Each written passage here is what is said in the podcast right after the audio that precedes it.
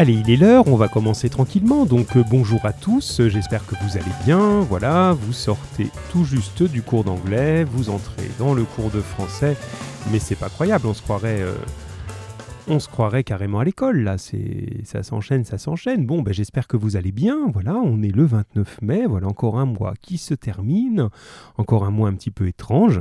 Bien, vous avez vu, on a des, informations qui commencent à arriver de manière euh, maintenant, ça y est, précise, euh, dans le, côté réouverture de tout ça, donc euh, vos petits prédécesseurs de 6e, 5e, on commence à les accueillir à partir de mardi, et euh, pour les, vous, les quatrièmes, troisièmes, euh, ben, on envisage de vous accueillir la semaine prochaine. Donc ça commence à devenir bon. Alors vous avez vu qu'il y a une réponse à faire, hein, Monsieur Hupsch, hein, qui vous a envoyé à tous les élèves, hein, à tous les parents, un sondage. Donc euh, répondez-nous, hein, dites-nous, parce que vous pouvez pas malheureusement vous présenter comme ça. il faut vraiment vous inscrire. Et puis bon, je pense que c'est l'occasion quand même de reprendre ensemble un petit peu des choses. voilà, bonjour Pierre, mais Pierre qui est déjà mort de rire mais qu'est-ce qui lui arrive à ce Enzo, j'ai dû arrêter pour le cours d'anglais. Euh, ah oui, tu n'as pas fini d'écrire réécrire au propre ton texte. C'est pas grave. Vous pourrez finir après ça. Tu as, tu as commencé, tu finiras, ça va venir. Je sais que tu le fais, que tu es sérieux, il n'y a pas de problème. Voilà, vous inquiétez pas de ça. Faites-le, hein, parce que c'est vraiment important. Euh, et euh, voilà, si ça arrive dans le week-end, de toute façon, moi c'est pareil, je vais pas, là c'est le week-end maintenant, je vais pas vous corriger ça ce soir, je corrigerai pendant le week-end. Donc pas de souci pour toi Enzo et pour les autres qui nous rejoindraient après. L'important est que tu sois là, Enzo. Euh, Emma, toi, bonjour aussi. Je sais plus si je t'ai dit bonjour. Je passe ma vie à dire bonjour. Hein. J'ai dû quitter car avec mon téléphone ça marche plus. Alors je vais le faire sur ton ordinateur. Oui, d'accord, rejoins-nous, t'inquiète pas. Juliette, bonjour, Miss. Merci pour ta, ton réenvoi de, de, documents. Ça marchait bien après, c'était clair. Hein. Ça, les, les, formats, ça a été pas mal. Alors il faut que je regarde au-dessus. Euh, a dit qu'il fallait vous remuer les ménages. Pourquoi il faut me remuer les ménages à moi? Elles sont bien remuées, mes ménages, ça va? Quelle idée, franchement. Mais non, non, non, non, j'ai les ménages bien, bien chaudes là, hein, euh, puisque je suis en route depuis euh, une bonne heure avec les cinquièmes, donc euh, voilà, pas de souci. Allez, j'espère que vous allez bien, tout le monde. Faites-moi un petit signe, tiens, j'ai fait ce petit sondage en même temps qu'on démarre.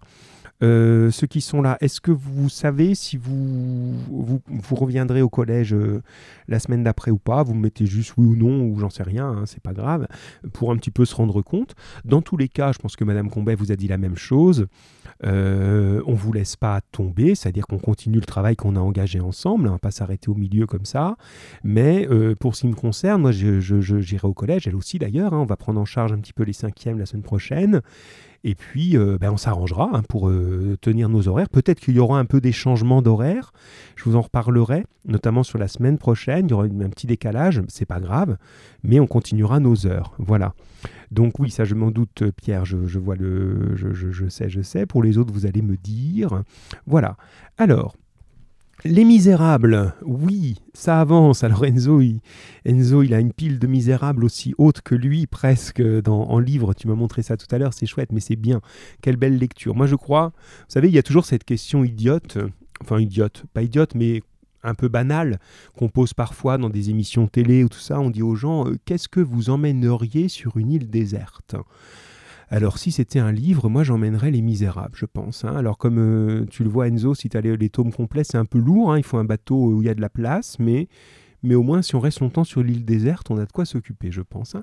Et justement, toi tu sais pas vraiment, voilà, en même temps les bonjour Mathis, les, réponses arrivent. Alors attention, c'est euh, c'est un sondage personnel, ne considérez pas que c'est officiel. Si vous, vous, voulez venir, il faut vraiment envoyer un message au collège, hein, pas à moi. Hein. Là, c'est juste parce que je suis curieux, tout simplement. Et je veux savoir si j'aurai le plaisir de vous revoir en vrai, tout simplement. Euh, donc, Mathis, il me dit bonjour. Juliette, elle ne sait pas encore. Oui, mais tu, vous avez le temps de réfléchir. Elisa, tu penses pas. Et Ibrahim, bonjour. Donc, c'est bien. Alors. Vous avez vu, j'essaye de varier les petits messages d'accueil que je vous envoie, hein, trouver un petit adjectif à chaque fois. Euh, et là, je vous ai appelé aventuriers élèves de 4e 2. Parce que justement, ce qui est intéressant dans ce roman des Misérables, que j'emmènerai donc sur une île déserte, c'est que c'est plusieurs styles de romans à la fois. C'est-à-dire que Les Misérables, en fait, c'est à la fois, et c'est ça qui est passionnant, un roman sentimental. On n'a pas encore trop vu ça, mais ça va venir. Il va y avoir de véritables histoires d'amour. C'est un roman policier, puisque il y a des, euh, il y a des véritables enquêtes qui se font. C'est un roman euh, historique.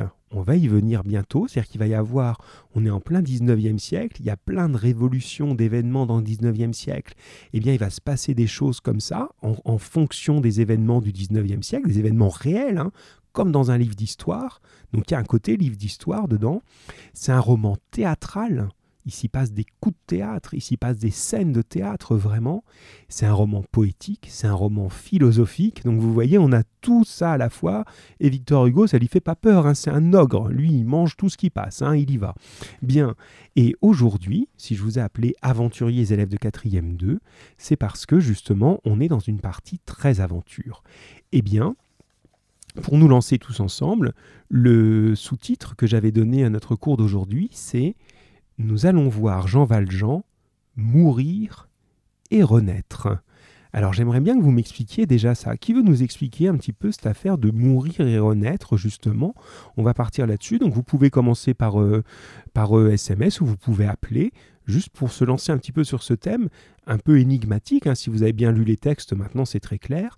Qu'est-ce que c'est que cette histoire d'un Jean Valjean qui va mourir et renaître je vous laisse réfléchir un petit peu à ce que ça peut bien signifier. Est-ce que vous pouvez me, redire un peu ce qui se passe, qui va dans ce sens-là, dans la scène qu'on a étudiée? Puis ensuite, on regardera la première question que je vous avais posée.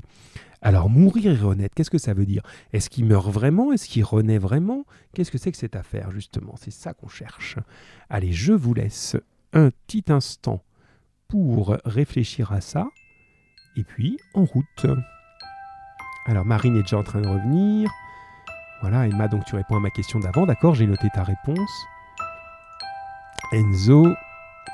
Voilà, aujourd'hui c'est juste un, un roman d'aventure avec des rebondissements. Alors parlons de ces rebondissements qui font mourir et renaître justement. C'est ça qui m'intéresse. Allez, quelques instants pour répondre les amis.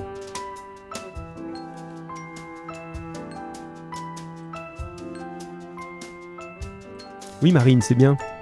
Allez les autres, on dort pas, hein alors je sais pas s'il faut que moi je me remue les méninges, mais si vous vous êtes euh, endormi les méninges, vous allez voir. On va se faire la guerre avec Madame Combet. Hein. Oui, ça suffit Alors t'as les quatre deux avant moi, tu les épuises, après ils me répondent plus, après ils ont plus d'idées, hein, avec euh, ton histoire d'anglais, quoi ça sert hein? Déjà qu'ils ont brûlé Jeanne d'Arc, euh, qu'est-ce qu'on a besoin d'apprendre l'anglais? Voilà, vous allez voir, ça va mal finir ça, il hein. faut me répondre là.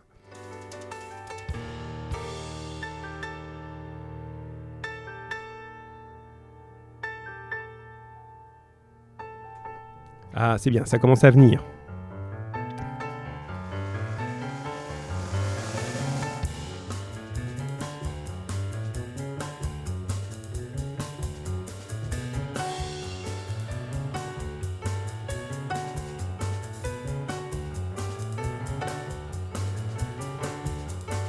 Ah, ça y est, vous voilà. Bon, c'est bien. Euh, effectivement, il y a l'idée. Alors, si je reprends un petit peu vos, réponses, continuez à envoyer. Hein, c'est pas fini. Hein, vous pouvez, puisque vous êtes, comme je vous dis à chaque fois, chacun chez vous ou pas nombreux ensemble. Donc, euh, toutes les réponses ont de la valeur, même si parfois vous avez l'impression que quelqu'un d'autre l'a dit. Ben non, il l'a dit, mais vous le saviez pas. Donc, euh, ça marche. Alors, euh, j'ai par exemple Matisse qui me dit Jean Valjean va renaître car il n'aura pas la même vie qu'avant, il sera plus gentil, hein, tu dis plus sympa et gentil. Oui, sympa ça va, mais c'est un peu familier, un plus gentil, plus humain peut-être. Hein. Donc il va renaître avec une autre vie qu'avant, c'est très très bien. Mais, comme tu le dis, il ne va pas vraiment mourir. Je pense que c'est une expression. Oui, bien joué, effectivement. Hein, on ne peut pas imaginer, là, dans, de manière ordinaire, comme ça, qu'il va vraiment mourir et renaître. Donc, on va parler, et c'est bien de nous avoir lancé là-dedans comme ça dès le début, euh, Matisse, on va parler ici d'une mort symbolique. En gros, une sorte de mort. C'est juste. Je regarde ce que dit Boric. Euh, refaire une nouvelle vie et personne ne saura qui il est, effectivement. Donc il va devoir justement entrer dans une autre vie. L'ami Enzo, il est mort pour que pour les gens qui l'ont vu se noyer, il renaît sous un autre nom. Donc il y a effectivement cet épisode de la noyade, mais il n'y a pas que ça. Y a, là, on a l'épisode du cimetière carrément, parce que là, on a tous les ingrédients de la mort. Hein. On a l'impression que va, ça va jusqu'au bout. Hein. Vous allez voir, hein. si vous n'avez pas bien, bien vu le texte, on va y rentrer un peu plus. Euh, il y avait Marine aussi, que je n'oublie pas. Marine, il se fait enterrer, et oui, c'est ça.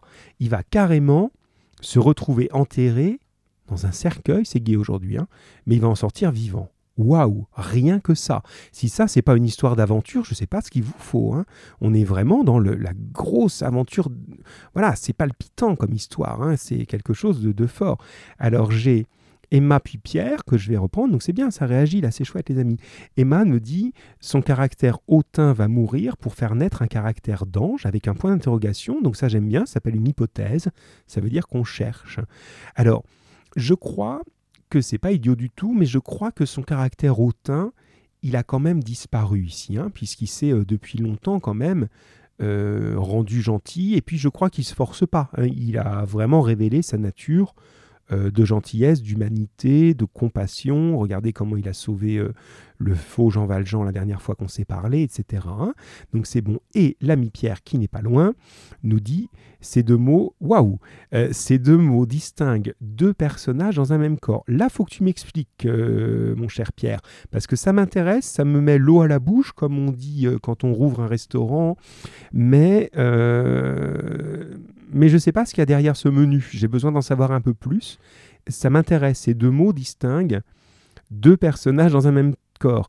Et euh, Pierre dit, je peux appeler pour expliquer, ce sera plus facile qu'en parole. Alors je sais pas, faut que je réfléchisse. Est-ce que Pierre peut appeler? Attends, hein, je réfléchis une seconde. Sarah? Pierre, il peut appeler? Oui, c'est bon, tu peux appeler euh, Pierre, tu as l'autorisation. Allons-y. Alors on attend Pierre et je regarde ce que dit Boric en même temps. Je crois que le vendredi, je, je suis moins concentré. hein. On va essayer de faire mieux quand même. Alors Pierre, attends. Bonjour Pierre, mon grand. Je, je lis le, le- le message de Boric. Au lieu d'enterrer la religieuse, il va se mettre à sa place. Oui, c'est ça, tu as bien compris le texte, Boric. On va venir là-dessus. Pierre, explique-nous cette histoire et puis on, on demandera à Boric de nous expliquer le- la suite, justement. Tiens, vas-y Pierre. phrase, c'était bien, mot pour mot. Euh, ces deux mots distinguent deux caractères. dans un Alors, articule bien, Pierre, hein, s'il te plaît. On est, qu'on te comprenne bien. Ces deux mots distinguent deux personnages dans un même corps. Oui, alors explique-moi ça. Euh, ben, en somme, Jean Valjean, c'est comme s'il était séparé en deux personnages. Il y a le personnage d'avant, un peu, celui qui était... euh, Enfin, même trois personnages, je dirais, parce qu'il y a trois phases pour le moment. Euh, Il y a celle du Jean Valjean du début, quand il est euh, sorti de prison. Oui. Donc, euh, un peu... Euh, je sais plus le mot qu'on avait utilisé. Euh, comment on dit? Alors, quand il est forçat libéré, c'est ça? Euh, oui, oui, non, mais je veux dire, vous savez, quand on n'est pas ni malsain, ni. Ah, ni oui, il était, on pourrait dire, sauvage, farouche. Oui, voilà. voilà. c'est ça. Donc il y a ce personnage-là. Il y a le personnage de Jean Valjean, donc Monsieur Madeleine, qui est devenu très gentil, mais qui est connu un peu par tout le monde, qui sauve les gens et tout ça. Oui. Il y a le troisième personnage qui est donc euh, du même caractère que Monsieur Madeleine, sauf que lui, il est vraiment pas connu, c'est-à-dire qu'il il doit se terrer euh, dans un endroit pour éviter d'être retrouvé. Voilà, c'est ça. Effectivement, on a ce personnage qui maintenant n'existe plus. Et finalement, un même temps. vas-y. Et tout ça dans un même corps. Et tout ça dans un même corps. Donc je comprends mieux l'idée, effectivement. C'est la formulation qui était un peu surprenante, mais on a cette idée-là. Effectivement, son personnage n'existe plus, il n'a plus d'identité. Il va falloir qu'il renaisse pour ça. Donc ça, c'est vraiment très, très, très, très symbolique, justement. Alors, euh, effectivement, ben, on va rentrer dans les détails, puis j'irai chercher Boric après parce qu'il a les éléments. Euh, mais déjà, merci euh, Pierre. Alors, qu'est-ce qu'on fait? Est-ce qu'on... Bah tiens, reste un petit peu avec nous. Voilà, ça t'embête pas? Non. non. Alors, on va regarder justement euh, le, premier exercice là ensemble. Alors, on est. euh, et puis, j'ai d'autres choses à l'écran que comme ça, je vais pouvoir comparer. Ça, c'est bien. On est, si pour ceux qui auraient raté un épisode, on se souvient bien, on est dans le couvent du petit Picpus, le couvent de femmes, voilà, où complètement par hasard est arrivé euh, Jean Valjean en essayant d'échapper à Javert avec la petite Cosette. Donc, vie sauvée, sauf que maintenant, c'est un bonhomme dans un monde de bonnes femmes, et ça va pas être possible comme ça. Bon, il a une chance et qu'il rencontre Fauchelevent, qui ne l'a pas oublié, et euh, qui va justement essayer de l'aider.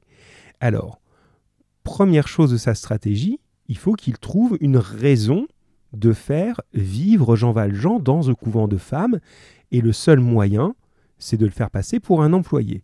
Alors là, on a un texte justement qui est euh, le moment où euh, Fauchelevent va voir la directrice, on appelle ça la prieure ou la supérieure, la directrice du couvent, et il va lui demander quelque chose et lui expliquer euh, la situation. Donc, je vais le lire et Pierre, tu nous diras, tu l'as sous les yeux ton travail? Non, je vais le reprendre juste euh, ben, pendant vous lisez. D'accord. Et euh, comme ça, tu nous diras la manière dont tu l'as transcrit, tra- traduit, en, de, de manière, euh, de manière directe. Parce que justement, vous allez voir que c'est écrit d'une manière qui est plutôt indirecte. Allons-y, c'est parti, je vous lis le texte. Il parla longuement de son âge. Fauchelevent, hein. il parla longuement de son âge, de ses infirmités, de la surcharge des années, des exigences croissantes du travail, de la grandeur du jardin, et il finit par aboutir à ceci, qu'il avait un frère, un frère point jeune, que si on le voulait bien, ce frère pourrait venir loger avec lui et l'aider, qu'il était excellent jardinier, que la communauté en tirerait de bons services, meilleurs que les siens à lui, que autrement, si l'on n'admettait point son frère comme lui, l'aîné, il se sentait cassé et insuffisant à la besogne, il serait avec bien du regret obligé de s'en aller, et que son frère avait une petite fille qu'il amènerait avec lui, qui s'élèverait en Dieu dans la maison et qui peut-être, qui sait, ferait une religieuse un jour. Donc, voilà le, la, proposition, enfin le, le texte tel qu'il est écrit par Victor Hugo. Pierre, as-tu retrouvé ton, euh, ta version? Alors, Euh, on plus Pierre. euh. Vas-y, vas-y. Euh, comment je l'ai écrit? Oui, comment tu l'as écrit? Parce que là, justement, le personnage, c'est assez bizarre cette façon d'écrire, c'est à ça que je voudrais en venir. Il est en train de parler à la mère supérieure, mais c'est pas lui qui parle, c'est le narrateur qui est en train de dire ce qu'il dit. Hein, il, euh, il parla longuement de son âge, de ses infirmités, de la surcharge. Imaginons qu'on entende maintenant vraiment ces vraies paroles, telles que lui les a prononcées, et non pas cette manière de les résumer. Qu'est-ce qu'il aurait bien pu dire? Comment vous pouvez l'écrire? Moi, je l'ai écrit comme ça. Vous savez, madame, la mère supérieure, je suis très âgé maintenant. Je suis infirme. La surcharge de toutes ces années de travail, suivie de toutes vos exigences croissantes de mon travail, de la grandeur du jardin, m'ont épuisé. Et j'ai un frère, lui aussi jardinier. Il pourrait peut-être venir m'aider au jardin. Un frère point jeune. Que si on le voulait bien, mon frère pourrait venir loger avec moi et m'aider la communauté en tirera de meilleurs services que les miens. Autrement, si l'on n'admettait point mon frère, comme moi, l'aîné, je me sentirais cassé et insuffisant à la besogne. Je serais avec bien du regret obligé de m'en aller. Mon frère a une petite fille qui l'amènerait avec lui, qui s'élèverait, en Dieu dans la maison et qui peut-être, qui sait, ferait une religieuse un jour. Oui, ça fonctionne, hein, c'est une proposition qui marche bien. Alors j'avais aussi, par exemple, chez Juliette, quelque chose qui ressemble, je vais lire au moins le début. Vous savez, Madame la, mère supérieure, je suis très âgé maintenant, j'ai des infirmités, les années sont surchargées, donc ça je le dirais pas comme ça. Les années me chargent, ou je suis, euh, même tout simplement, je suis vieux. Il, faut un peu transformer.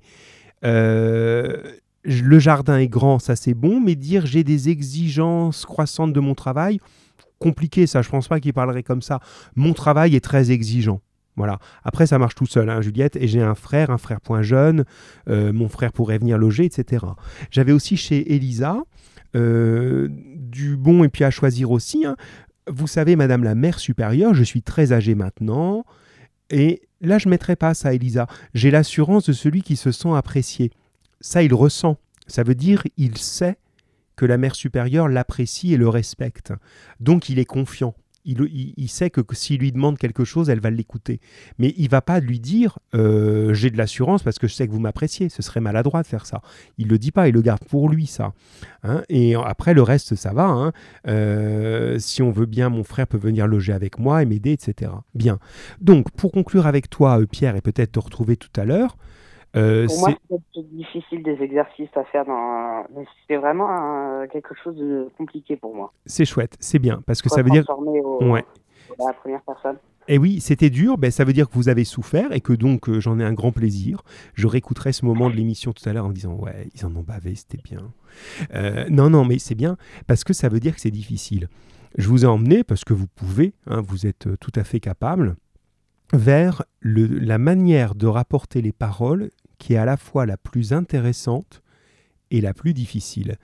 Si vous vous souvenez dans un discours, dans un discours, dans un exercice précédent, on avait fait justement discours direct, discours indirect.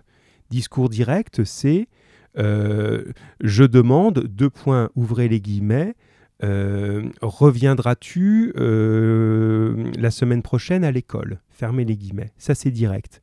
Et on transformait, ça va donner, il demande si l'élève reviendra la semaine suivante à l'école. C'est mécanique. On a soit c'est vraiment les paroles, directes, soit c'est vraiment le narrateur qui raconte lui-même. Et là, si tu regardes justement Pierre, puisque tu es encore entre, entre les, puisque encore avec, euh, avec nous justement, quand on dit il parla longuement de son âge, de ses infirmités, de la surcharge des années. Il avait un frère, un frère point jeune, que si on le voulait bien, ce frère pourrait venir loger. Est-ce que tu as l'impression que c'est complètement indirect ou qu'il y a quand même un petit peu de vie là-dedans? Il y a un petit peu de vie, je trouve. Eh oui, alors que normalement, le discours indirect, c'est juste je résume ce que l'autre a dit. Je, fais un résumé de, des paroles. Là, il y a quelque chose de vivant. Quand on entend, quand on lit, quand on a que si on le voulait bien, ce frère pourrait venir loger avec lui et l'aider, qu'il était excellent jardinier. Donc on est exactement dans quelque chose qui est entre les deux. Et c'est vraiment quelque chose de très spécifique en français. On est à mi-chemin entre le discours direct, les vraies paroles du personnage, et le discours indirect. C'est on reformule tout ce qu'il a dit. On est au milieu, et ça s'appelle le discours indirect libre et il est effectivement difficile à voir et très nouveau pour vous. Mais c'est bien fichu parce que c'est ça qui fonctionne euh, et qui donne justement...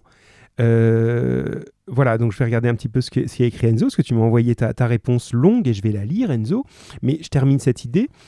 Euh, parce que justement, quand on est écrivain, ce que vous serez peut-être, il faut choisir le système en fonction des avantages et des inconvénients. Si vous faites parler directement vos personnages, c'est bien parce que c'est vivant mais ça coupe votre histoire. C'est-à-dire qu'à un moment, vous arrêtez de raconter, vous donnez la parole à votre personnage et vous reprenez le récit. Vous avez coupé.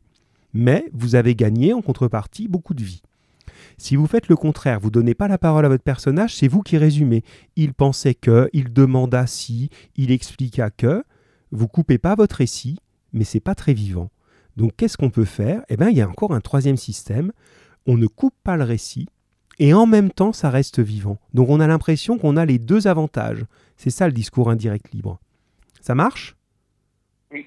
Ça va, ça va. Alors, je te remercie Pierre, je te retrouve peut-être tout à l'heure. J'écoute Enzo, puis on va aller chercher Boric, parce que je lui ai promis quand même. Merci Pierre, peut-être à tout à l'heure. Oui. Allez, on continue. Enzo, tu nous envoies ta, ta, message. Tu nous envoies ta message. Là, ça c'est allemand. Enzo, tu nous envoies ton message et ta réponse. Ouh là là. Et ça nous donne vous savez, Madame la mère supérieure, je me fais vieux. C'est bien ça. Plutôt que de dire, attends, je prends l'original sous mes autres yeux, voilà. Euh, plutôt que de dire, il parla longuement de son âge, il faut trouver quelque chose de direct. Comment il parlerait ce, ce brave bonhomme de jardinier? Il va pas dire, l'âge m'écrase de son poids glacé c'est pas une parole qui serait logique chez ce personnage. Comment il va dire je me fais vieux Mais un autre élève pourrait écrire je me sens vieux ou je ne suis plus tout jeune. En gros, vous aviez un choix à faire pour faire parler votre personnage. Oui, Mathis, bien sûr. Euh, c'est bien, les amis. Vous prenez rendez-vous pour faire la suite. C'est parfait, les, grands. Il n'y a aucun souci. Mais voilà, donc ta proposition, elle est, bonne ici. Hein. Je continue. Euh, j'approche des 50 ans. C'est vieux, ça J'approche les 50 ans. Isabelle, tu peux vérifier, comme tu es la vérificatrice, hein, la vérifier pour les cinquièmes, un truc. Est-ce qu'à 50 ans, on est vieux? Euh, J'espère que la réponse est non. J'espère que non. Alors, j'approche des 50 ans et comme vous le savez, j'ai des infirmités. Je suis resté handicapé à la suite de mon accident de charrette, qui a bien failli avoir ma peau. C'est un bon essai, mais je pense qu'il parle comme ça, Fauchelevent. Mais quand même, devant la directrice du couvent, il dirait pas avoir ma peau parce que il y a euh, vraiment une relation hiérarchique. Hein. il est un employé euh, très inférieur. Moi, j'aime pas dire ça, parce qu'il n'y a pas d'employé inférieur et supérieur dans, une société normale. Mais à l'époque, bon, ben voilà, le jardinier, c'est jamais que le jardinier. Hein. Et elle, en plus, c'est une femme religieuse, respectée, importante. On lui parle pas en disant euh, ouais, tu sais, euh, ça a failli avoir ma peau. Hein. Donc il va dire plutôt a failli me coûter la vie, a failli me tuer, quelque chose comme ça. Hein. le travail ne manque pas ici, le jardin est grand, il y a de plus en plus de tâches à accomplir. Euh, je vous dis, on ne serait pas trop deux. Alors voilà, j'ai un frère. Oh, il est plus très jeune. Il viendrait... Euh, attends, parce que ça bouge en même temps. Voilà, il est plus très jeune euh, non plus, mais il est travailleur et bon jardinier. Je vous assure, votre communauté en tirerait de bons services, donc c'est très très bien. Parfait. je regarde la suite. Si je n'étais pas... si je n'ai pas l'aide d'une autre personne, je me verrais au regret, obligé de m'en aller. Un peu trop compliqué. Je me verrais obligé de m'en aller et je le regretterais. De plus, mon frère a une petite fille, petite fille. Il viendrait avec elle, vous pourriez lui enseigner tout, et surtout vous l'élèverez en Dieu et vous feriez et vous en feriez une religieuse. Oui, monsieur Enzo, c'est bien. Et tu précises, merci Isabelle. Et tu précises, la réponse est non à ma question. Et tu précises, euh, parce que c'est la question que j'allais poser après. Euh, bon, on va dire qu'il lui aurait fait rencontrer Dieu. Mais il est très habile, Fauchelevent, là-dedans.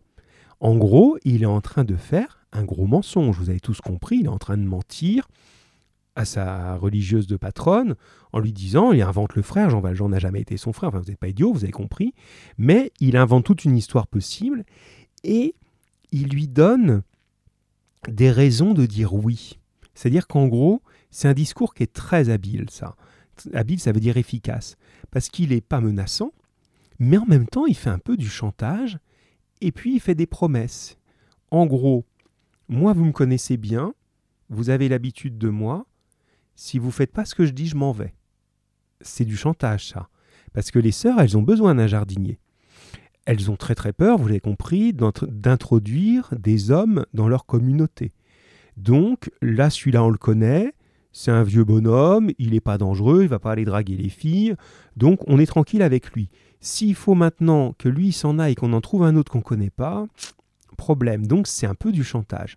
En même temps, il dit, bah, l'autre c'est mon frère. Bon, ben si j'ai confiance en l'un, son frère il doit être un peu comme lui. Ça va aller. Et le petit truc très très habile, c'est pour placer Cosette. Cosette, c'est une petite fille, ça c'est une chance. Si ça a été un petit garçon, c'était plus compliqué. Mais c'est une petite fille. Donc, vous pourriez l'élever. Les religieuses avaient à l'époque la charge, hein, le rôle aussi de d'enseigner, hein, d'éduquer. Donc elles pouvaient très très bien accueillir dans leur couvent des enfants qui allaient euh, étudier euh, pour euh, le catéchisme, etc. Et puis d'autres choses aussi scolaires pour devenir ensuite religieuses. Donc c'est leur intérêt. Il est en train de dire à la supérieure, bon ben écoutez, voilà, vous avez le choix. Soit vous faites ce que je vous dis et vous avez deux jardiniers au lieu d'un, et le deuxième c'est mon frère, il est comme moi, vous pouvez avoir confiance, et en plus vous avez une petite fille à éduquer. Donc votre couvent, il va avoir de nouveaux membres. Chouette alors. Et si vous voulez pas, ben vous n'avez pas la petite fille, et vous m'avez plus moi, vous n'avez plus de jardinier. Donc il est très malin là-dedans. C'est bien. Alors, euh, oui, oui, c'est vrai que tout est relatif dans les âges. Alors, l'ami Matisse qui me disait, je peux faire 3 et 4, donc je regarde où on en est, tac, tac. Ah oui, alors avant déjà peut-être, euh, et j'oublie pas Boric, hein, parce que Boric, on va parler de la scène vraiment elle-même, et je regarde l'heure, oui, ça va, parce que je suis décalé d'un quart d'heure, donc c'est bon. Euh, oui, euh, gros mensonge, et alors ce qui est rigolo, et ensuite j'appelle l'ami, ou Matisse, tu peux déjà commencer à appeler mon grand, comme ça on gagne du temps. le, ce qui est rigolo, c'est que la prieure, toute respectable qu'elle soit, elle est elle aussi en train de demander qu'on mente, de demander une espèce de chose illégale. Je ne sais pas si vous l'avez tous compris, peut-être Mathis, si tu nous appelles vite, tu pourras commencer à répondre à ça. Les autres pouvaient dire, par message peut-être, comme par hasard, et le hasard dans cette histoire, il a un nom, je vous l'ai déjà dit, il s'appelle Victor Hugo, le hasard, ici. Hein. Comme par hasard, au moment où le jardinier demande ça avec son faux frère, enfin tout ce que je viens de vous dire, la supérieure lui dit Bon, je vais réfléchir, mais moi aussi j'ai un service à vous demander. Ah tiens, ça c'est pas mal ça. Et ce service, c'est quoi? Est-ce que vous l'avez bien compris? Elle lui dit ben, Ça tombe bien puisque vous êtes là, j'ai un service, mais ça reste entre nous. Donc on a l'impression que tout le monde a un peu des cachotteries là. Et finalement, peut-être qu'ils vont faire affaire ensemble. Mathis, tu nous appelles, euh, s'il te plaît? Et Boric, oui, c'est bien. Eh ben, je vais peut-être appeler Boric avant, alors, comme ça. Non, j'appellerai après, parce que Mathis, on lui a promis. Ah ben, il est là, Mathis. Je suis très impatient, excusez-moi. Des fois, je vous laisse pas le temps de réagir, hein, mes amis. Bonjour, Mathis. Bonjour. Euh, ça va, grand? Ouais, ça va, ça va. Alors, c'est bien. Oui, c'est ça. Enzo nous dit tout le monde y trouve son compte. Alors, est-ce que tu peux me dire justement ce que demande la supérieure, la directrice Elle dit, mais moi aussi, j'ai un petit service à vous demander. Parce que en fait, euh, l'autre, il lui a fait un chantage. pas trop que... Oui, mais elle, elle, elle lui parle d'un autre sujet aussi. Tu revois ce, ce moment-là ou pas Ou c'est pas, c'est plus très clair pour toi peut-être? Pas trop. Eh bien, tiens, bouge pas, je te relis. Boric, il l'avait trouvé, euh, donc on regardera sa réponse, mais je te relis pour que tu puisses réagir, hein, t'inquiète, euh, Mathis, hein. euh, et tu feras bien ce que tu as dit après. Hein. Alors, quand il lui finit de parler, c'est-à-dire quand il a fini de lui expliquer son histoire de frère et de petite fille, quand il lui finit de parler, la prieure interrompit le glissement de son rosaire entre ses doigts. Vous savez, c'est les petits chapelets. Les, gens qui prient ont ça des fois avec. Euh, c'est comme un collier. Et en fait, elle compte les perles pour compter les prières. Bon, peu importe, c'est un geste habituel de, de religieuse, euh, surtout à l'époque. La prieure interrompit ce geste et lui dit Pourriez-vous, d'ici à ce soir, vous procurer une forte barre de fer Écoute bien, Mathis, c'est là. Hein. Pourriez-vous, d'ici à ce soir, vous procurer une forte barre de fer? Hum, Pourquoi faire? Pour servir de levier. Vous savez qu'une sœur est morte ce matin. C'est la mère crucifixion. Une bienheureuse, il faut obéir aux morts. Être enterrée dans le caveau sous l'autel de la chapelle, ne point aller en sol profane, c'est un peu dur tout ça, mais tu vas comprendre. Rester morte là où elle a prié vivante, ça a été le vœu suprême de la mère crucifixion. Elle nous l'a demandé, c'est-à-dire commandé. Mais c'est défendu. Défendu par les hommes, ordonné par Dieu, Père Fauvent. L'office commence à minuit, il faut que tout soit fini un bon quart d'heure auparavant. Est-ce que tu comprends là ce qu'il lui demande? Ce qu'elle lui demande. Euh, le dernier vœu de la religieuse morte, c'était d'avoir le. Euh, le truc là, comment ça s'appelle? Alors, d'être enterré où? Au caveau. Et oui, et au caveau, ça veut dire. Enfin, un caveau, c'est être enterré, mais ça veut dire. Et elle veut être enterrée dans l'église et non pas dans le cimetière comme tout le monde. Donc c'est ce que nous dit Boric, hein. il lui demande quelque chose d'enterrer quelque part d'illégal. Voilà, euh, Boric dit au lieu d'enterrer la religieuse, voilà, il va se mettre à la place, on va après, on va voir ça après. Euh, et effectivement, il y a deux choses qui ont l'air d'avoir aucun rapport pour l'instant. Jean Valjean, là on parle plus de lui, et la, la directrice dit, bon ben nous on a une sœur qui est décédée, et elle avait dit qu'elle voulait être enterrée sous l'église, je vous demande de le faire. Sauf que c'est illégal. Hein, encore aujourd'hui d'ailleurs, hein, voilà, il y a des cimetières, on ne peut pas euh, enterrer les gens n'importe où, évidemment. Bon, et là, la sœur dit on s'en fiche de la loi, on va le faire quand même. Donc il faut le faire la nuit, secrètement. Ça va ça, euh, Mister Matisse? Oui. Ouais. Alors, tu appelais, toi, pour faire 3 et 4. Donc, justement, ça, ça m'intéresse parce qu'elles sont intéressantes, ces phrases-là. Fauchelevent, lui, il n'a pas fait le lien. Boric, toi, tu l'as fait, et les autres aussi. Et il revient voir euh, Jean Valjean en disant Bon, ben, j'ai parlé à la sœur, et il y a du bon et il y a du moins bon. Il lui dit Tout est arrangé et rien ne l'est. J'ai permission de vous faire entrer, mais avant de vous faire entrer, il faut vous faire sortir. En d'autres mots, j'aime beaucoup cette phrase, Maintenant que vous êtes ici, comment allez-vous faire pour y entrer? Maintenant que vous êtes ici, comment allez-vous faire pour y entrer? Alors, qu'est-ce que tu as compris de ça, toi, Mathis? J'ai compris qu'il fait, mais après, il demande de faire le contraire. Oui, effectivement, ce qui est frappant dans ces phrases, c'est qu'elles disent le contraire. C'est un peu comme des énigmes. Hein, c'est, euh, vous savez, des fois il y a des histoires comme ça en disant, euh, euh, je sais pas, je suis euh, le frère de ma sœur, mais ma sœur n'est pas ma sœur. Ça fait un peu ça, quoi, et quelque chose de bizarre. Tout est arrangé et rien ne l'est. C'est le contraire. T'as raison, Mathis. Maintenant que vous êtes ici, comment allez-vous faire pour y entrer? Ben, Si je suis là, pourquoi je devrais y entrer? J'y suis déjà. Donc, effectivement, ça fonctionne comme des énigmes. Mais qu'est-ce qu'elle veut dire, ces énigmes? Est-ce que ça, tu l'as trouvé ah, Ça, j'ai pas trouvé. Ah, mais on va trouver ensemble. un peu dur. Oui, oui, mais c'est normal. N'ayez pas peur. Et c'est très bien que tu appelles pour ça. L'idée, c'est pas qu'on enchaîne que des bonnes réponses comme ça, c'est qu'on cherche. hein. On, travaille ensemble, on réfléchit. Et celui qui réfléchit fait toujours avancer. Donc c'est très, très bien. Alors, je regarde ce que les copains disent. Euh, tac, tac. Alors, ouh, attends, euh, faut que je remonte ça. Voilà. Euh, alors, non, j'ai pas vraiment de réponse précise. Là, alors, ici. Euh, ouais, non, non, j'ai pas éno- énormément. Tu vois, ils, ils ont pas beaucoup plus de clarté. Alors, je vais t'aider un petit peu là. Et les autres, euh, soyez plus précis, s'il vous plaît. Bon. Est-ce que tu te souviens, Mathis, de comment Jean Valjean est entré dans cet endroit, dans ce couvent? Euh, On en a parlé l'autre oh fois. non, Il échappait à Javert. Ah oui, pour pas qu'il va au bagne. Oui, et donc, il est rentré par la porte? Oh non, oh, je me souviens. Tu te souviens plus. C'est pas grave, il est passé au-dessus du mur. Il est passé Mhm. par le mur, il a sauté, le, le- il a grimpé au mur avec Cosette, il a sauté, il est arrivé comme ça, hop, dans euh, la propriété euh, du couvent. Donc, est-ce que les sœurs savent qu'il est là? Non. Bien sûr Et que il, non. a- il allait en cachette. Il est en cachette. Et il faut surtout pas qu'elle sache qu'il est là. Parce que sinon, euh, ah, au secours, euh, un homme dans, dans le couvent, déjà le, brave Fauchelevent euh, qui ferait pas de mal à une mouche, elle s'enfuit en courant dès qu'il approche. Donc euh, si en plus il y a un homme plus jeune qu'on connaît pas, alors là c'est pire que le diable, quoi. hein. donc ça, ça va pas. Et, et voilà, et là ce qu'écrit Enzo, il faut que Jean Valjean rentre par la grande porte aux yeux de tous et non en escaladant le mur. C'est ça l'idée.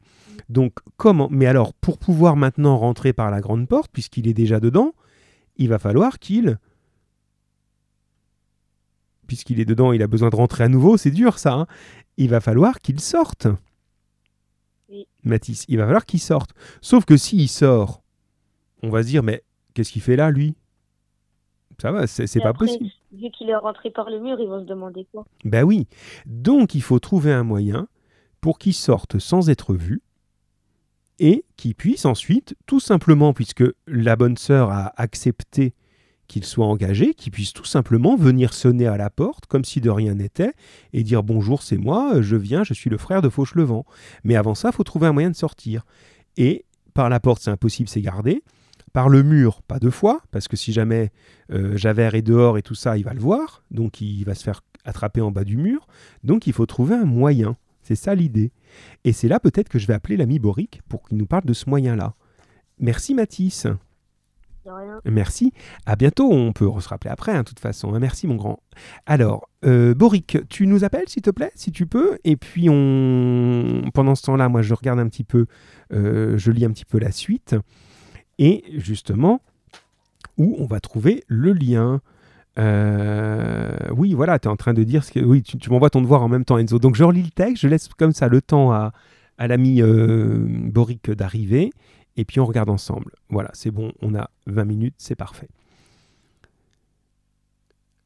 Alors, Fauchelevent, je suis dans la partie orange, hein, Fauchelevent expliqua à Jean Valjean qu'il entrait dans ses attributions, que dans son travail, il participait aux sépultures, aux enterrements, qu'il clouait les bières et assistait le fossoyeur au cimetière. Donc bière, je vous ai mis une petite note, hein, parce que généralement vous comprenez rien à ça, ça veut dire cercueil, hein, ça n'a rien à voir avec une boisson. hein. Il clouait les cercueils et assistait le fossoyeur au cimetière. Ah, euh, Boric a essayé d'appeler, ça n'a pas marché, pardon, qu'est-ce qui s'est passé? Euh... ben, Réessaye Boric, sinon je te rappelle, je ne sais pas pourquoi je t'ai pas entendu, peu importe. Alors, euh, continuons. Donc, il, en gros, dans son travail, Fauchelevent, il doit s'occuper des enterrements et c'est lui qui cloue les cercueils. Bien, continuons. Une religieuse morte le matin avait demandé, ah voilà Boric, à être enterrée dans le caveau. Boric, tu es là?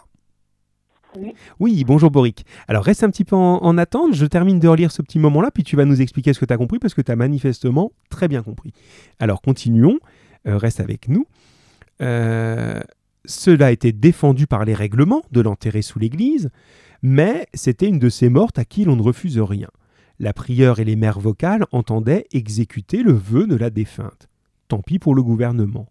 Fauchelevent clouerait le cercueil, lèverait la pierre dans la chapelle et descendrait la morte dans le caveau. Et que, pour le remercier, la prieure admettait dans la maison son frère comme jardinier et sa nièce comme pensionnaire. Donc en gros, tout serait réglé si on faisait ça. Mais on n'a toujours pas réglé comment faire sortir Jean Valjean. Que son frère, c'était Monsieur Madeleine et sa nièce, était Cosette. La prieure lui avait dit d'amener son frère le lendemain soir, après l'enterrement, mais qu'il ne pouvait pas amener du dehors Monsieur Madeleine si Monsieur Madeleine n'était pas dehors. Ce n'était là que le premier embarras. Et puis il y avait encore un embarras, le cercueil vide. Là c'est Jean Valjean qui parle.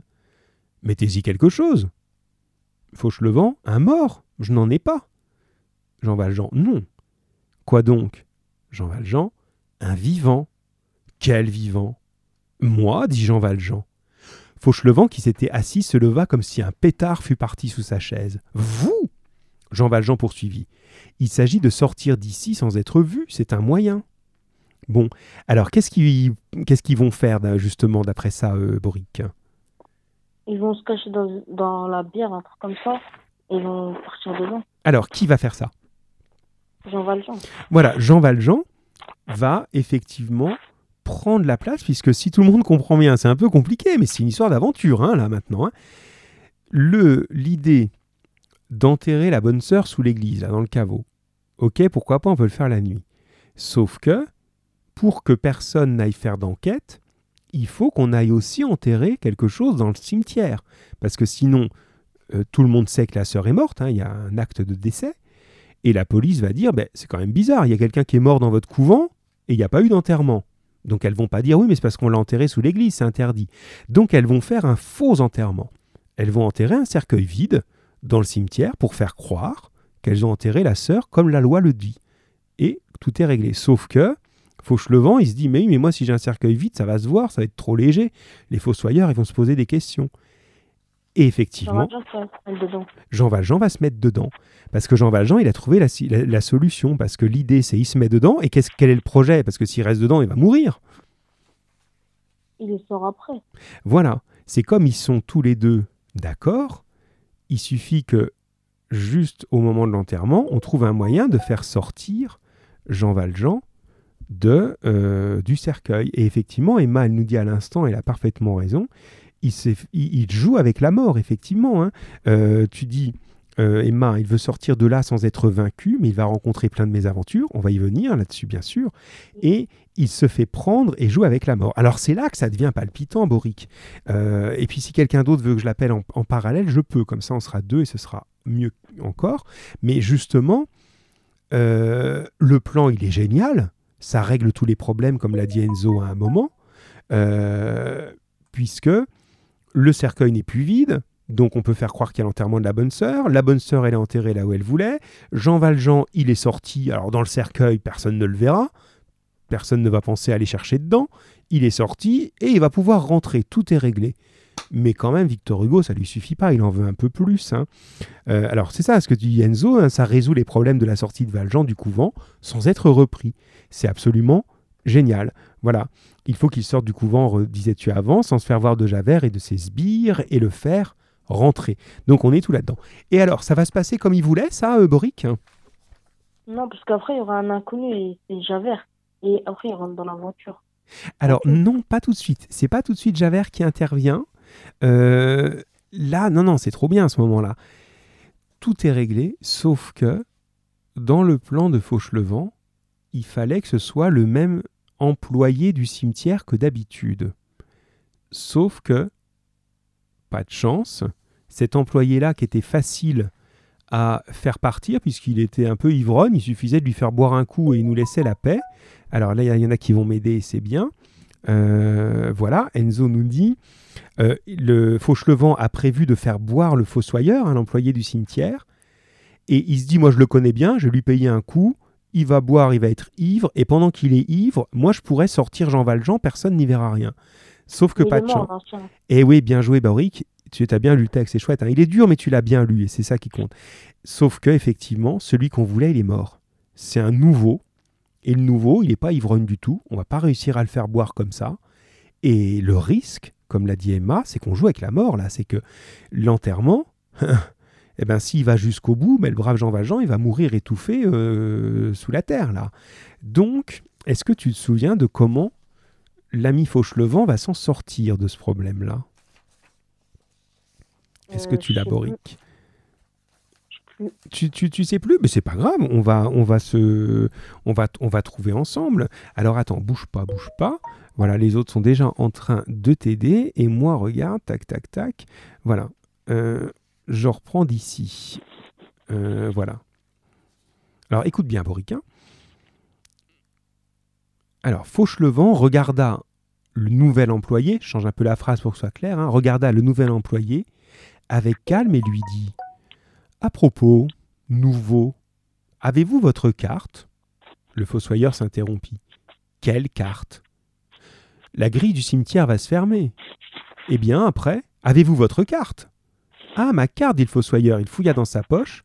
Mais non, dit-il, je n'ai pas ma carte, je l'aurais oubliée. Quinze francs d'amende, dit Fauchelevent. Le fossoyeur devint vert. D'ici à cinq minutes, vous n'avez pas le temps de remplir la fosse, elle est creuse comme le diable. Cette fosse, c'est juste. Et dans ce cas, 15 francs d'amende. 15 francs? Mais vous avez le temps, où demeurez-vous? À deux pas de la barrière, à un quart d'heure d'ici. Vous avez le temps, en prenant vos jambes à votre cou, de sortir tout de suite. C'est exact. Une fois hors de la grille, vous galopez chez vous, vous prenez votre carte, vous revenez, le portier vous ouvre, et avec votre carte, rien à payer, vous pourrez enterrer votre mort tranquillement. Moi, je vais vous le garder en attendant pour pas qu'il se sauve. Merci. Le fossoyeur, éperdu de reconnaissance, lui secoua la main et partit en courant.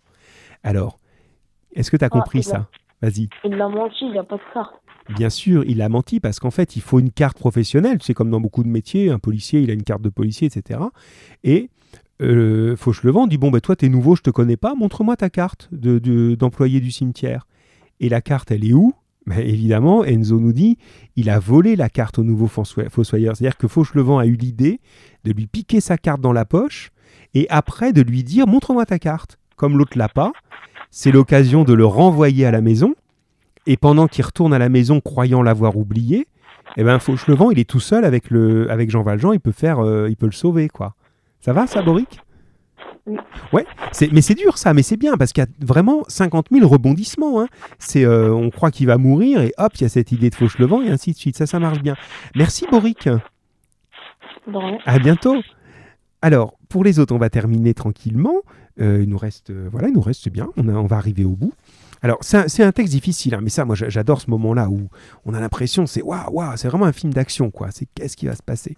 Alors, justement, euh, ah oui, voilà, c'est ça. Euh, la question qui nous manquait, écoutez-la bien, c'est sur la façon de raconter encore. Alors, je vous lis un premier passage, qui est le passage sur fond brique. Moi, j'appelle ça fond brique. Voilà. Et ensuite, le passage sur fond vert, pour ceux qui suivent euh, avec le, document sous les yeux. Alors, on est en train de raconter ce moment assez angoissant, c'est quand même une grande angoisse, où notre personnage se fait enterrer vivant. Il est dans le cercueil, lui pensait que ça durerait deux minutes, et regardez ce qui se passe. Tout à coup, il entendit sur sa tête un bruit qui lui sembla la chute du tonnerre. Il, c'est Jean Valjean. hein. C'était une pelletée de terre qui tombait sur le cercueil. Une seconde pelletée de terre tomba. Un des trous par où il respirait venait de se boucher. Vous sentez l'angoisse là? Une troisième pelletée de terre tomba. Puis une quatrième. Il est des choses plus fortes que l'homme le plus fort. Jean Valjean perdit connaissance. Alors là, dites-moi, on est selon quel point de vue J'aimerais bien, tiens, on va demander ça à Juliette. Ça faisait longtemps qu'on n'avait pas appelé Juliette, c'est le moment. Voilà, tac, hop. Euh, ouais, je suis au bon endroit, j'espère. Des fois, je prends un peu. Normalement, j'ai fait des numéros. Je pense que c'est le bon. Alors, a-t-on une Juliette? Première sonnerie chez Juliette à 16h04. Allô? Nous avons une Juliette. Bonjour Juliette. Bonjour. Ça va? Oui, ça va bien. T'as entendu ce petit passage, le passage qui est sur fond brique? Alors la question, je la pose un peu autrement de peut-être de comme elle est rédigée, mais on est selon quel point de vue? C'est-à-dire ça, on, est, c'est raconté depuis où? De- On le voit et on l'entend depuis où ça Cette scène? Depuis là où Jean Valjean est? Ouais, donc très clairement, c'est juste, hein. Dans dans le cercueil. C'est ça. C'est pour ça que c'est super angoissant. C'est qu'en fait, nous les lecteurs, nous les lecteurs, on est emmenés dans ce cercueil et on est en train d'entendre au-dessus de nous, flap, la terre qui tombe. Flap, flap. Vous imaginez, on on avait fait un petit trou pour respirer, il est bouché. Ça va aller les cauchemars cette nuit. Donc, on est, hein, c'est pas mal comme scène, enterré vivant, rien que ça. hein. Mais on est, c'est génial ça. En littérature, c'est le point de vue ça. On est dans un point de vue interne. On travaillera sur ça la prochaine fois. Point de vue interne. On est dans la tête du personnage. On est dans ses oreilles. On est dans sa respiration et on reçoit ça. Et une, un coup après l'autre. Et d'ailleurs, quand on regarde, ça s'arrête parce que Jean Valjean perdit connaissance. Au moment où il s'évanouit, ben, on peut plus raconter ce point de vue-là. Ça va, ça? Et maintenant, je te lis, Juliette, le, passage suivant, celui qui était sur fond vert. Et la question que je posais, c'est est-ce qu'il se passe après ce que je viens de lire ou pas? Et tu vas essayer de le, de le prouver, s'il te plaît. Alors, je le lis. Voici ce qui se passait au-dessus de la bière où était Jean Valjean, donc du cercueil. hein. Quand le corbillard se fut éloigné, quand le prêtre et l'enfant de cœur furent remontés en voiture et partis, Fauchelevent, qui ne quittait pas des yeux le fossoyeur, le vit se pencher et empoigner sa pelle. Tout en chargeant sa pelle, le fossoyeur se courbait, et la poche de sa veste bâillait. Le regard égaré de Fauchelevent tomba machinalement dans cette poche et s'y arrêta. Sans que le fossoyeur, tout à sa pelletée de terre, s'en aperçût, il lui plongea par derrière la main dans la poche, c'est ce qu'on a dit tout à l'heure, et retira de cette poche la chose blanche qui était au fond. Le fossoyeur envoya dans la fosse la quatrième pelletée. Alors, est-ce que ça, ça se passe avant, après, etc. Ça se passe euh, en même temps. Et oui, c'était pas si simple que ça à voir, c'est juste, ça se passe en même temps. Ça, c'est quand même assez génial. On est comme dans un film où on nous rejoue la même scène, mais avec une autre caméra. On avait une première caméra qui était à la place du, du cercueil, on a vu la scène, et normalement, quand on regarde un film, la scène d'après, ben, on a avancé dans le temps. Mais là, non, on revient au même moment, mais filmé sous un autre angle. Si je vous donne un autre exemple, c'est dans les, les matchs de foot. À un moment, il y a un but, on voit le but filmé de face, et après, on revoit le même but, donc le même moment, mais filmé avec une autre caméra. Mais là, c'est la même chose. Et là, cette fois-ci, cette caméra ou ce regard, elle, elle se trouve où? Euh, en dehors du cercueil? Enfin, là Exactement. où il y a le fossoyeur qui Oui, c'est ça, très très juste. Et alors là, on a, c'est bien, Boric, c'est ton jour aujourd'hui. Hein, été en forme et c'est chouette. Euh, alors, on a un indice évident, un- un- une espèce d'élément de preuve. hein. C'est toujours important en français de dire oui, mais moi j'affirme ça parce que. Qu'est-ce qui nous permet d'être sûr que ça se passe pas après, mais bien en même temps? Quand, euh, parce qu'à la fin, il dit le fossoyeur envoyait dans la fosse la quatrième pel- pelletée et euh, le texte après, il parle de la cinquième. C'est exact. On revoit les mêmes pelletés. C'est exactement ça. hein. Quand on est à la place de Jean Valjean, on se prend sur la figure 4 pelletés de terre. Et quand on revoit la scène ensuite, ben, on en est bien à 1, 2, 3, 4. Donc il nous a fait revivre la même scène. Donc ça, c'est génialement écrit parce que ça vous donne de l'intensité. Ça vous fait vivre deux fois cette scène hyper angoissante sous deux axes différents. Et euh, ça, ça, ça, ça rend les choses vraiment, euh, vraiment palpitantes. hein. Merci Juliette. Quel talent De rien. Vraiment, merci. Alors, on continue, on va bientôt conclure parce qu'il est presque l'heure et c'est c'est bien, on a à peu près. Alors, je vous cache pas, ça doit s'entendre un peu, j'ai un peu mélangé mes feuilles, donc je sais plus. Voilà, j'ai- j'ai- je, je suis plus sûr de retrouver ce que je cherchais exactement. Voilà, c'est ça. Ça y est, je l'ai. Alors, la dernière question qui me manquait, et euh, je compte sur vous. Enzo, j'aimerais t'avoir un peu plus là, Enzo, Enzo, Enzo, Enzo, Enzo, Enzo, Enzo. Euh, j'aimerais que tu me dises, tiens, on va t'appeler Enzo, à moins que, si c'est ça, on va t'appeler Enzo. Euh, juste la dernière question, qu'est-ce qu'on remarque dans le caractère de Fauchelevent? Avant, Fauchelevent, c'était quand même plutôt le brave bonhomme, un peu soumis. euh, oh ben moi je suis jardinier, je fais pas de bruit. euh, oh ben moi j'embête personne. Et là, ben, il est quand même un petit peu différent. Est-ce que vous remarquez ça? J'aimerais bien que vous me disiez ce que vous, ce que vous remarquez comme changement chez ce brave euh, Fauchelevent à ce moment-là. Allez, je vais voir si je peux avoir pour conclure l'ami euh, Enzo. Hop. Alors normalement, il y en a un qui doit trouver. On est à peu près ici, je pense. Voilà. Je sais pas si c'est le bon, parce que des, fois, certains d'entre vous, j'en suis à trois numéros différents. Hein. Donc je sais pas, j'essaye, je tente ma chance. Mais je crois que je suis pas sur le bon. Je crois que je suis pas sur le bon. Alors j'ai Emma. Oui, Emma, tu dis il est. Alors tu nous donnes un élément de réponse. Je pense que je me suis trompé de numéro d'Enzo. Je vais essayer l'autre alors. Voilà, et sinon c'est tout. On, prendra la réponse d'Emma ou de d'autres personnes qui vont nous donner. Alors, oui, c'est pas le bon numéro, me dit Enzo, mais tu m'appellerais, mon grand, ce serait plus simple. Alors voilà, c'est bon, je vais t'appeler, je l'ai trouvé. Voilà, parce que j'en suis. Voilà, c'est Enzo 3, parce que je vous mets des numéros. J'ai Enzo, Enzo 1, Enzo 2, Enzo 3. Donc toi, je pense que tu en as 4 différents. voilà. Enzo Oui. Oui, là, c'est le bon. Voilà, d'accord. Ça va, Enzo?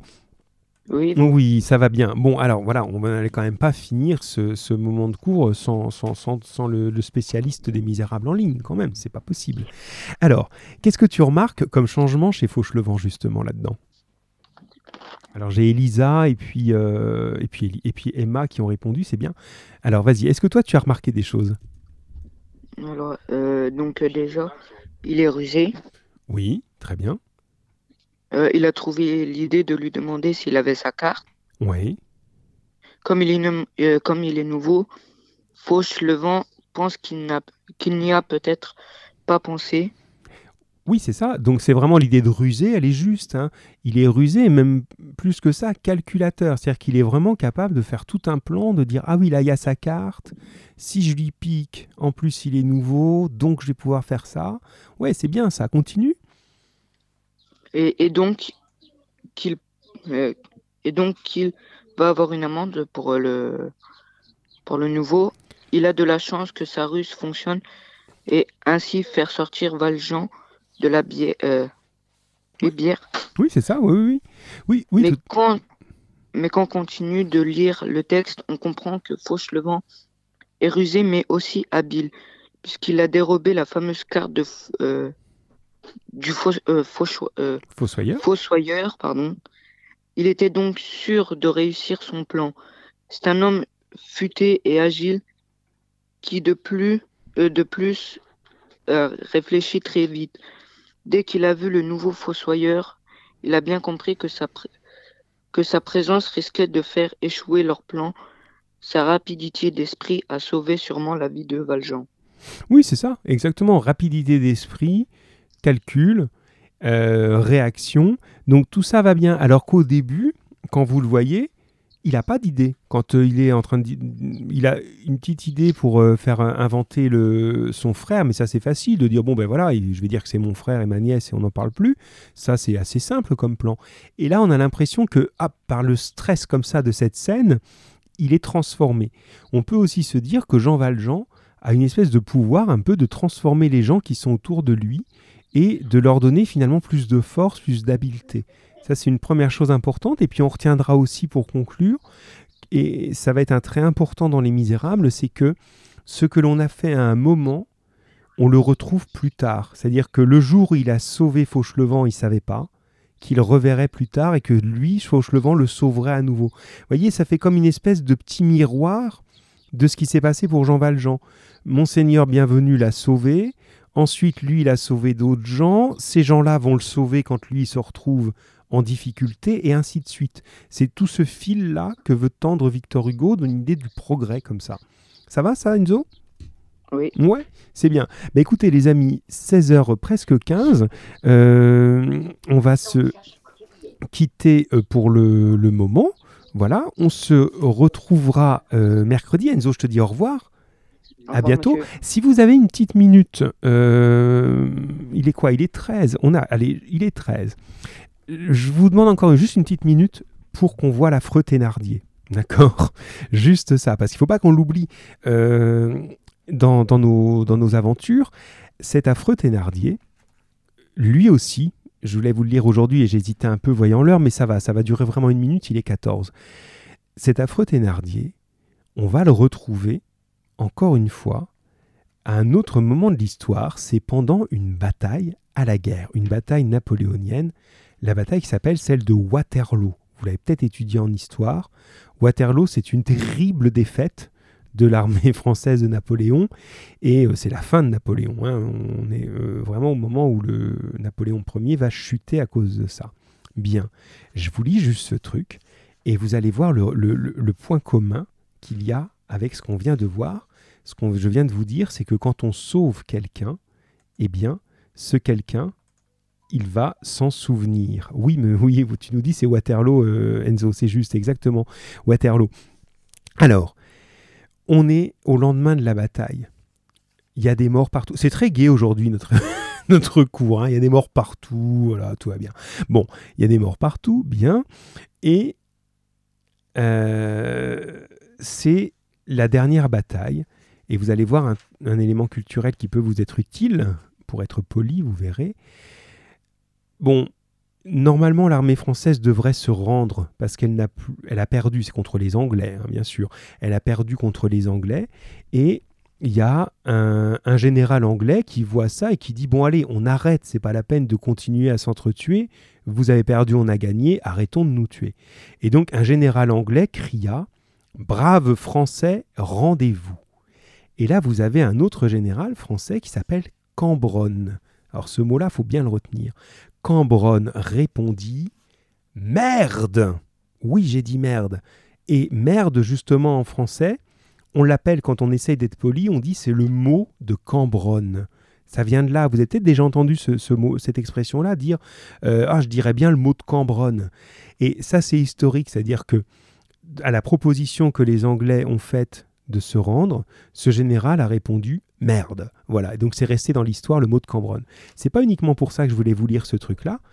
Au mot de Cambronne, justement, la voix anglaise répondit feu. Les batteries flamboyèrent, la colline trembla. De toutes ces bouches d'airain sortit un dernier vomissement de mitraille épouvantable. Ce reste formidable était anéanti. L'armée était morte. Bien. Donc là, ça y est, c'est perdu, un champ de bataille avec des morts partout. Et regardez ce qui s'y passe, vous allez voir, ça c'est horrible. Dans cette nuit du 18 au 19 juin, on dépouilla les morts. C'est-à-dire qu'il y a des gens qui essayent de récupérer sur les morts tout ce qui a de la valeur. Wellington fut rigide, c'est un général anglais. Ordre de passer, oui Enzo, ordre de passer par les armes quiconque serait pris en flagrant délit. Mais la rapine, ça veut dire l'envie d'argent, est tenace. Des maraudeurs volaient dans un coin du champ de bataille pendant qu'on fusillait dans l'autre. Vers minuit, un homme rôdait, ou plutôt rampait, du côté du chemin creux d'Ohain. Selon toute apparence, un de ceux que nous venons de caractériser, ni anglais, ni français, ni paysan, ni soldat, attiré par le flair des morts, ayant pour victoire le vol, venant dévaliser Waterloo. Il était vêtu d'une blouse qui était un peu, il un peu imperméable, pardon. Il était inquiet et audacieux. Il allait devant lui et regardait derrière lui. Qu'était-ce que cet homme? La nuit, probablement, en savait plus sur son compte que le jour. Ça, c'est pas bon, hein Vous vous souvenez, ça, la nuit en savait plus que le jour. C'est un être de la nuit, c'est un être malfaisant chez Victor Hugo. Hein vous l'avez reconnu, bien sûr, vous l'avez reconnu. Qui était-ce donc que cet homme? La nuit, probablement, en savait plus sur son compte que le jour. De temps en temps, il s'arrêtait, examinait la plaine autour de lui, comme pour voir s'il n'était pas observé, se penchait brusquement, dérangeait la terre, et se redressait et s'esquivait. À quelques pas devant lui, dans le chemin creux, au point où finissait le monceau des morts, en dessous de cet amas d'hommes et de chevaux, sortait une main ouverte, éclairée par la lune. Cette main avait au doigt quelque chose qui brillait, et qui était un anneau d'or. L'homme se courba, demeura un moment accroupi, quand il se releva, il n'y avait plus d'anneau à cette main. C'est bien dit, hein, pour dire en gros, il vient de piquer la bague sur la main d'un mort, ce qui est quand même horrible comme idée. Il ne se releva pas précisément. Il resta dans une attitude fauve et effarouchée, tournant le dos au tas de morts, scrutant l'horizon, tout à l'avant du corps portant sur le deux index appuyés à terre, la tête guettant.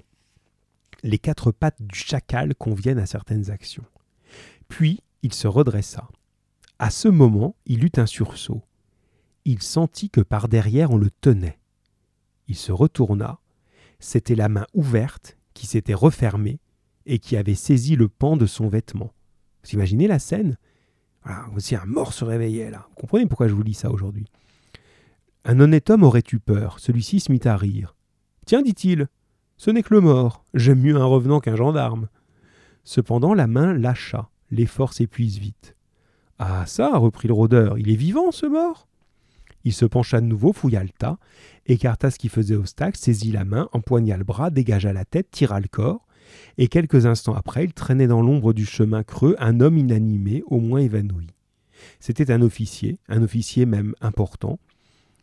Il avait sur la cuirasse la croix d'argent de la Légion d'honneur. Le rôdeur arracha cette croix qui disparut dans un des gouffres qu'il avait dans son vêtement.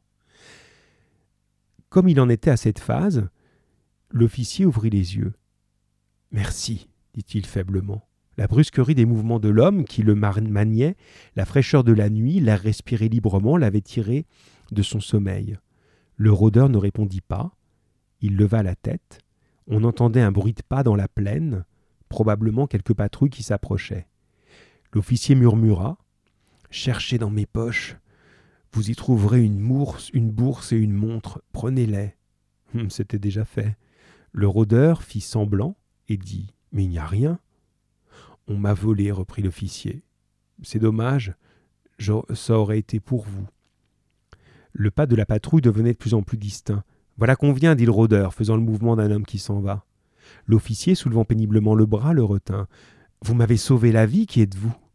Le rôdeur répondit vite et bas. Euh, j'étais comme vous, de l'armée française, il faut que je vous quitte. Euh, si on me prenait, on me fusillerait. Je vous ai sauvé la vie, euh, tirez-vous d'affaire maintenant. Hein Quel est votre grade? Sergent. Comment vous appelez-vous? Thénardier. Je n'oublierai pas ce nom, dit l'officier.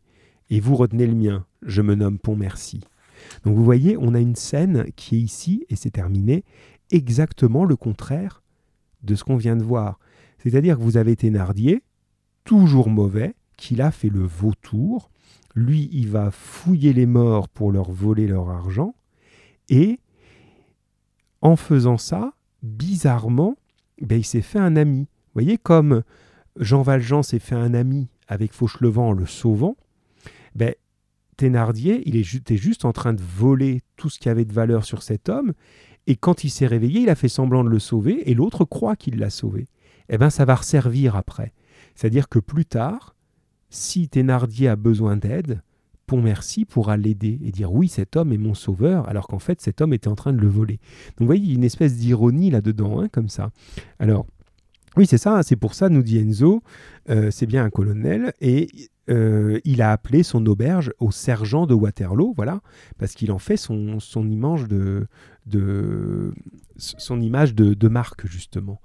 Bien, voilà, vous voyez comme c'est très imaginé ces histoires de Victor Hugo, hein. c'est très construit, tous les personnages qui suivent leur chemin et qui se recroisent, soit sur le chemin du mal, soit sur celui du bien, mais ils se croisent. Chers enfants, je vous, laisse là pour aujourd'hui, 16h25. On a un tout petit peu débordé, 16h23. On se retrouve mercredi prochain. Ce sera sans doute pas à la même heure pour des raisons d'organisation de, de reprise avec les 6e, 5e, etc. je vous enverrai un message pour ça. Je vais regarder en fonction de vos autres euh, classes virtuelles. On trouvera un moyen euh, de, de déplacer notre heure. Voilà, à bientôt les amis.